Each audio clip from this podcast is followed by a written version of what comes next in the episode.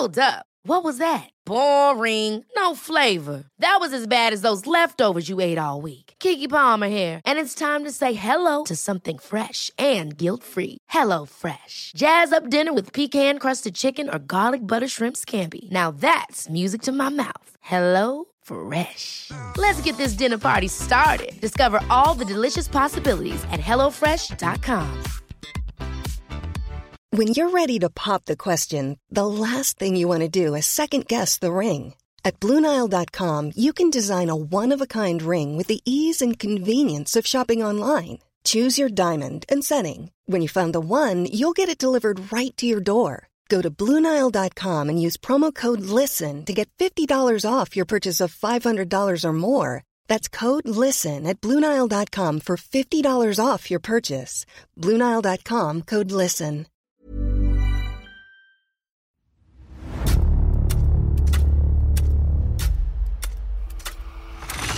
La nota roja en la prensa. Acontecimientos que conmocionaron a la sociedad. Esto es Archivos Secretos de la Policía.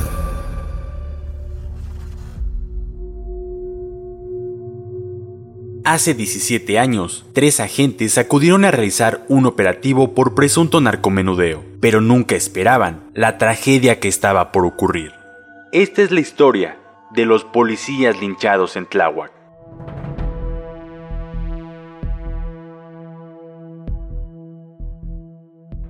Aquel mediodía del 24 de noviembre del 2004 era la hora de la salida de la primaria Popol Vuh en la comunidad de San Juan Ixtayopan, Tláhuac, al sur de la Ciudad de México. En el ambiente había una sensación extraña y los padres de familia recogían con premura a sus hijos. Dos pequeñines aprovecharon que sus mamás se distrajeron con la plática para acercarse a una mancha negra y roja que había en el pavimento. Eran residuos de cenizas y sangre. Las madres de los niños se asustaron y corrieron hacia ellos y se los llevaron a toda prisa. En el kiosco Jardín Abelardo Rodríguez, cercano a la primaria, decenas de personas de todas las edades se habían congregado. Un hombre vociferaba para la multitud.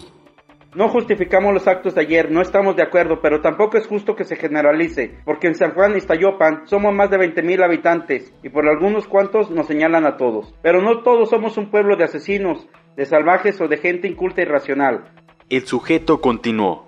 San Juan se ha manifestado ante las autoridades y cuando no han entendido nuestras demandas nos hemos manifestado en forma unida, pero también pacífica, tomando algunas vialidades, pero jamás con la violencia.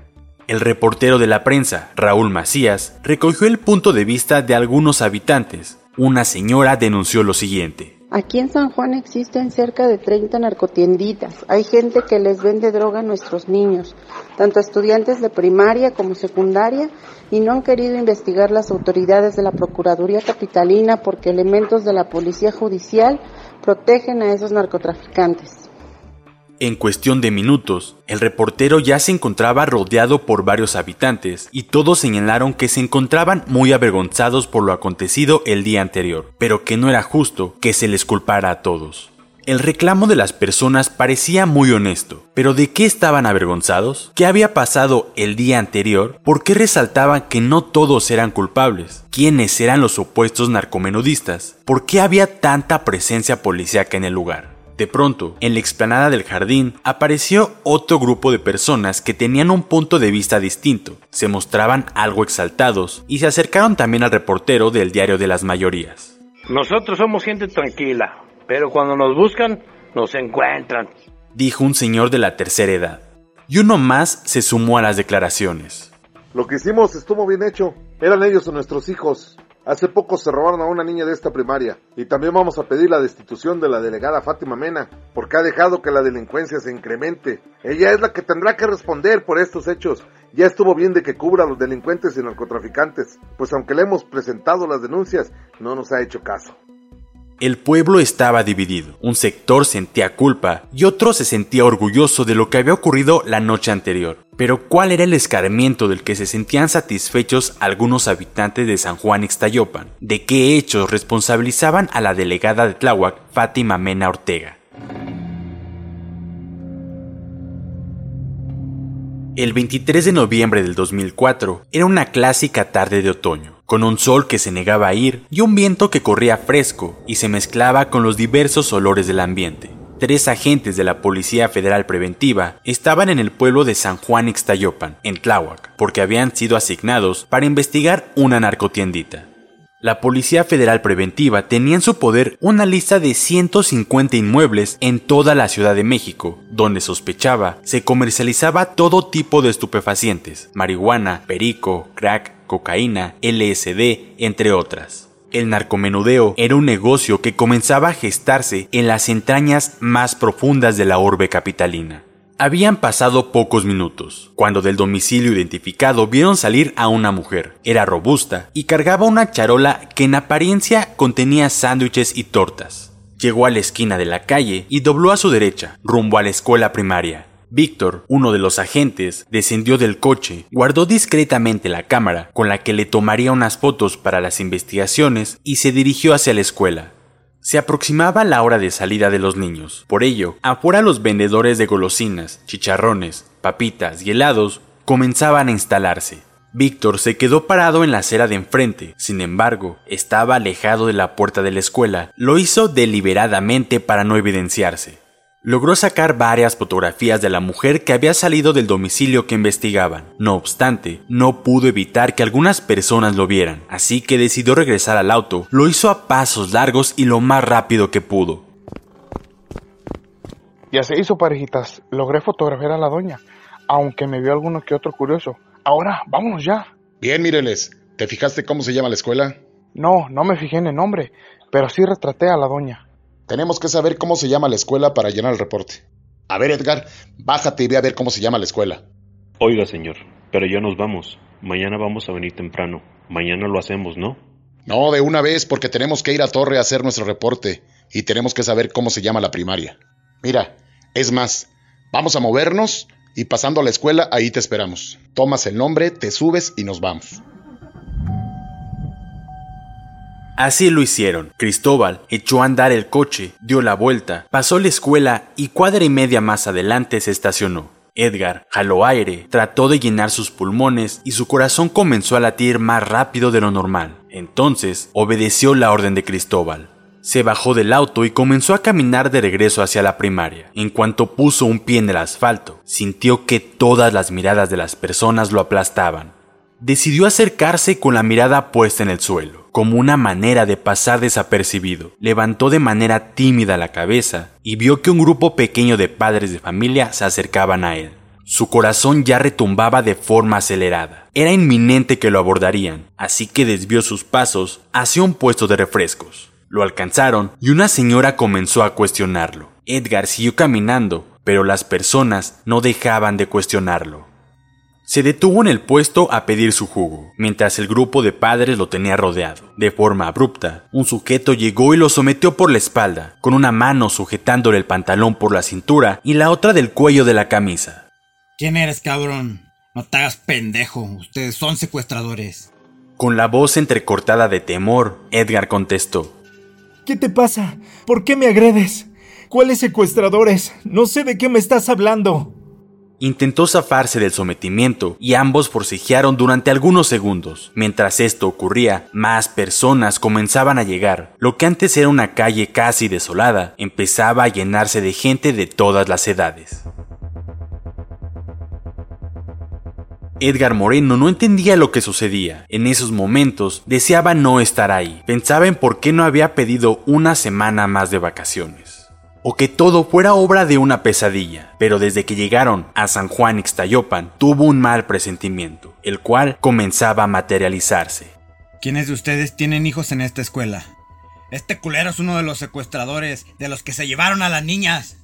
Otro sujeto, lleno de enojo, tomó al policía por los cabellos y entre los dos lo pusieron contra la pared. Acto seguido, alguien llegó con una cuerda y entre varios comenzaron a atarle las manos a Edgar. Al mismo tiempo, le gritaban toda clase de insultos. En esos momentos, Cristóbal Bonilla y Víctor Mireles habían sido increpados por otro grupo numeroso de personas. Los habían bajado del auto, al igual que Edgar, eran cuestionados, insultados, golpeados, mientras también les amarraban las manos.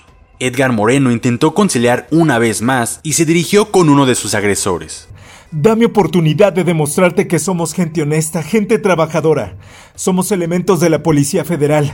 Me voy a identificar. Pero ignoraron su petición y a cambio comenzaron a esculcarlo. Lo despojaron de su cartera, cafete y credencial de la Policía Federal Preventiva y de su credencial de lector. El enojo de los pobladores iba creciendo y la tomaron contra el auto de los policías. Con tubos y palos le rompieron los cristales, los trancazos deformaban la lámina y estética del vehículo. Todo empezaba a tornarse caótico y hasta el sol, que minutos antes se negaba a esconder, comenzó a desaparecer en el horizonte. A lo lejos se escuchaban las campanas de la iglesia que repicaban. El pequeño grupo de padres de familia que en un inicio abordó a los policías se había tornado en cuestión de minutos en una muchedumbre. Anocheció y el suplicio continuaba contra los tres policías de la Federal Preventiva, quienes recibieron una primera golpiza por parte de los pobladores, quienes estaban cada vez más enfadados y no entendían de razones se aferraban a la idea de que eran los secuestradores que hacía un mes habían raptado a dos niñas originarias del rumbo. Los responsabilizaban del rapto y les exigían que las devolvieran. Mientras esto sucedía, Edgar, Víctor y Cristóbal eran cobardemente golpeados, recibían patadas y puñetazos en distintas partes de su cuerpo y después de cerca de 20 minutos hicieron una pausa. Edgar aprovechó para soltarse de las amarras, hurgó en el bolsillo de su pantalón y sacó su teléfono celular. Convenció a los pobladores de hacer una llamada. Bueno, jefe, soy Edgar Nolasco. Ayúdenos, por favor. La gente piensa que somos secuestradores. Nos están golpeando. No nos creen que somos policías federales. Mándenos apoyo, por favor, porque si no aquí nos van a linchar. Mande un oficio de comisión, por favor, jefe. Nos van a linchar.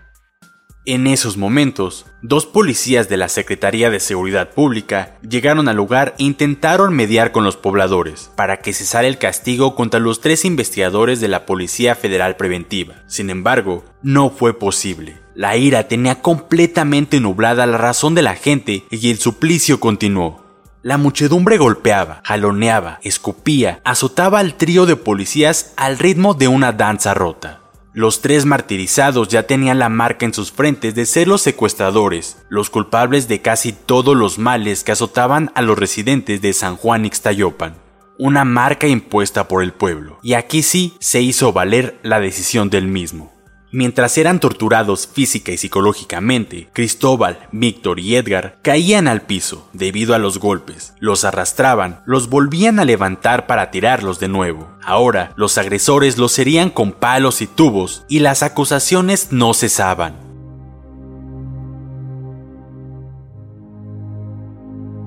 La lógica ya era tan irracional que se tornó bestial. Tanto torturados como verdugos se habían vuelto una configuración animal. Víctor, Cristóbal y Edgar lagrimeaban, sangraban y aullaban como animales en el matadero, mientras la muchedumbre parecía una jauría furiosa que jadeaba de rabia, dispuesta a devorar a su presa. Después de la segunda golpiza propinada a los policías, la multitud hizo una pausa y permitieron que Edgar Moreno Nolasco se comunicara por segunda vez por teléfono. La policía le marcó a un compañero de la corporación y le solicitó que pidiera apoyo de sus superiores, lo más rápido que pudiera porque si no los iban a linchar. La delegada de Tláhuac, Fátima Mena, llegó al lugar acompañada de dos uniformados de la Secretaría de Seguridad Pública e intentó dialogar con la turba. En medio del tumulto, la delegada contestó a gritos que le dijeran lo que estaba pasando. Entonces, una mujer robusta de tez blanca, apodada la gorda, se le puso cara a cara a Fátima y le respondió airadamente. A ver, Fátima, es mejor que te vayas o esto ya valió madres. La delegada accedió a irse con la condición de que se calmara la situación. No lo pensó dos veces, se dio la media vuelta y se fue. Para esos momentos, los tres elementos de la Federal Preventiva llevaban más de dos horas soportando el martirio. Reporteros de varios medios de comunicación se encontraban en el lugar siguiendo los pormenores, entre ellos los de las dos televisoras más grandes del país, pero ningún agrupamiento policiaco para rescatar a Edgar Moreno, Víctor Mireles y Cristóbal Bonilla. Solo un helicóptero sobrevolaba la zona, pero ninguna orden concreta para llevar a cabo el rescate. Después de las 20 horas, el país entero sabía lo que estaba pasando en San Juan Ixtayopan, con los tres agentes de investigación. Entonces, ¿por qué ni el comisionado de la Policía Federal Preventiva, José Luis Figueroa, el secretario de Seguridad Pública del entonces Distrito Federal, Marcelo Ebrard, o el de Seguridad Pública Federal, Martín Huerta, asumían su responsabilidad y actuaban de manera contundente para salvarles la vida? Tendidos en el suelo, humillados y hundidos en la desesperanza, todavía Edgar Moreno suplicó por última vez a sus torturadores le dejaran hacer una llamada más, para demostrarles que no eran secuestradores, como ellos creían, y que estaban en San Juan Ixtayopan investigando una supuesta narcotiendita. Así que tomó su teléfono y habló con uno de sus mandos. Esta llamada se televisó en vivo y fue vista y escuchada por miles de personas debido a que un reportero de Televisa y su camarógrafo la transmitieron en tiempo real. Necesitamos su ayuda, señor. Nos están golpeando. Ellos dicen que supuestamente somos secuestradores y que nos llevamos a dos niñas, pero ya les dijimos que vinimos a lo del narcomenudeo, pero no nos quieren creer. Uno de los pobladores le arrebató el teléfono y gritó que si no llegaban en 30 minutos, los iban a matar. Los ánimos de la turba volvieron a encenderse con facilidad y arremetieron de nuevo contra los tres policías, los tiraron al piso y los comenzaron a patear de manera brutal. Tres sujetos tomaron a Cristóbal como si fuera un muñeco de trapo. Lo arrastraron varios metros. Después lo golpearon con palos, tubos, con lo que tenían a la mano. Su rostro, en cuestión de segundos, se puso todo amoratado. Ya casi no se quejaba de los golpes que recibía. Ya no tenía fuerzas ni aliento para hacerlo. De pronto, lo aventaron y Cristóbal parecía inconsciente. Después de algunos segundos, suspiró y ya no se movió. Mientras Víctor y Edgar se tomaron de la mano, estaban de cara al asfalto y eran golpeados por la turba. A Edgar lo sentaron en la banqueta, lo despojaron de su reloj y comenzaron a hacerle palanca en el brazo con el apoyo de un poste de luz. Este gritaba y movía su extremidad para que no se la fracturaran. A lo lejos pudo ver cómo Víctor había corrido la misma suerte que Cristóbal, ya que después de ser golpeado hasta el hartazgo, estaba sobre el suelo sin moverse. Entonces perdió todas las esperanzas. Se convenció de que sus mandos no lo ayudarían. Los habían abandonado y él también iba a morir. Cristóbal Bonilla y Víctor Mireles yacían conscientes, ambos en andrajos por la tortura. Entonces alguien comenzó a gritar que los quemaran y pronto se volvió en consigna generalizada. Tres sujetos llegaron con garrafas de gasolina y comenzaron a rociar los cuerpos de los policías y después les prendieron fuego. Los cuerpos de Víctor y Cristóbal se retorcieron un poco con las llamas, ante los semblantes regocijadamente siniestros de la multitud, en una escena espantosa, emulando a los castigos que practicaba la Santa Inquisición española 500 años atrás. Luego, tomaron la decisión de hacer lo mismo con Edgar, a quien arrastraron hacia el kiosco del pueblo, este iba semidesnudo también y sangrando por la boca y nariz. Dios mío, aquí voy a quedar fueron las palabras de Edgar Moreno Nolasco, y de pronto sintió que dos personas lo tomaron por los hombros y lo levantaron. Se trataba de agentes de la policía judicial, quienes lograron llegar antes de que también lo mataran. Mientras lo llevaban moribundo entre las calles, Moreno Nolasco suplicaba a sus salvadores que sacaran también a Víctor Mireles y Cristóbal Bonilla. Sin embargo, estos ya habían fallecido lograron llegar hasta donde lo esperaba una ambulancia, la cual lo trasladó al hospital de emergencias de Choco. Posteriormente, debido a la gravedad de su estado de salud, lo llevaron al hospital militar. Al día siguiente, 24 de noviembre, se realizó un operativo para ir tras la captura de los responsables del linchamiento más de 300 elementos entre las corporaciones de la Agencia Federal de Investigaciones, Secretaría de Seguridad Pública y de la misma Policía Federal Preventiva, supervisados por cinco ministerios públicos, detuvieron a 32 personas sospechosas de participar en el homicidio. Es cuando uno se pregunta, ¿por qué no desplegaron esa fuerza policíaca horas antes para rescatar a Edgar Moreno, Víctor Mireles y Cristóbal Bonilla? Era justo que los responsables de su muerte merecían un castigo, pero ¿por qué no intentaron siquiera ayudarlos? Los detenidos fueron remitidos a las instalaciones de la Procuraduría General de la República y por la noche, en los noticieros estelares, autoridades como Marcelo Ebrard, Ramón Martín Huerta y José Luis Figueroa trataban de justificar su incapacidad para salvar a los tres investigadores de la Policía Federal Preventiva.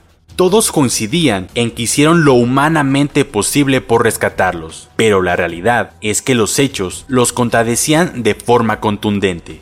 Las autoridades echaron la culpa mutuamente, porque así es más sencillo que asumir los propios errores. ¿Qué explicación lógica daban a los familiares de las tres víctimas si dos de ellos, Víctor y Cristóbal, habían entregado sus vidas al servicio de la policía? Si la verdad fue que los abandonaron y fueron negligentes con sus compañeros. Meses después, fueron cesados de sus cargos Marcelo Ebrard, en ese entonces secretario de Seguridad Pública del Distrito Federal, José Luis Figueroa, comisionado de la Policía Federal Preventiva, junto con otros ocho mandos más de la misma corporación, entre ellos Manuel Ángel García Lugo y José Luis Palacio Razo, jefes directos de los tres policías linchados, quienes no hicieron nada por salvarlos. Siete años después, en 2011, elementos de la Policía Federal detuvieron en el Ajusco, al sur de la Ciudad de México, al matrimonio señalado como los principales instigadores del linchamiento contra Edgar Moreno Nolasco, Víctor Mireles y Cristóbal Bonilla en 2004. Ellos eran Alicia Zamora Luna, alias La Gorda, y su esposo Eduardo Torres Montes. Se les acusó por los delitos de homicidio calificado, robo, daño en propiedad ajena y delitos contra servidores públicos, todos estos en la modalidad de pandilla. Aunque todos los señalados, civiles y autoridades hubieran recibido un castigo, cabe preguntarnos quiénes eran los verdaderos responsables de la tragedia. Las autoridades, que fueron negligentes con las denuncias de los pobladores de Tláhuac, quienes habían señalado varios secuestros de niños en la zona, o los culpables, fueron los mismos pobladores por tomar justicia por su propia mano. No obstante, una situación quedó más que esclarecida. Edgar, Víctor y Cristóbal no eran los secuestradores.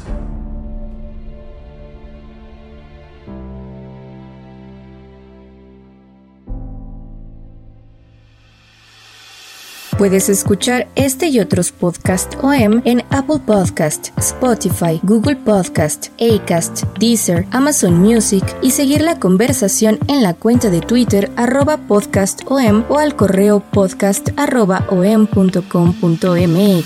Esta es una producción de la prensa y el Sol de San Luis para Organización Editorial Mexicana.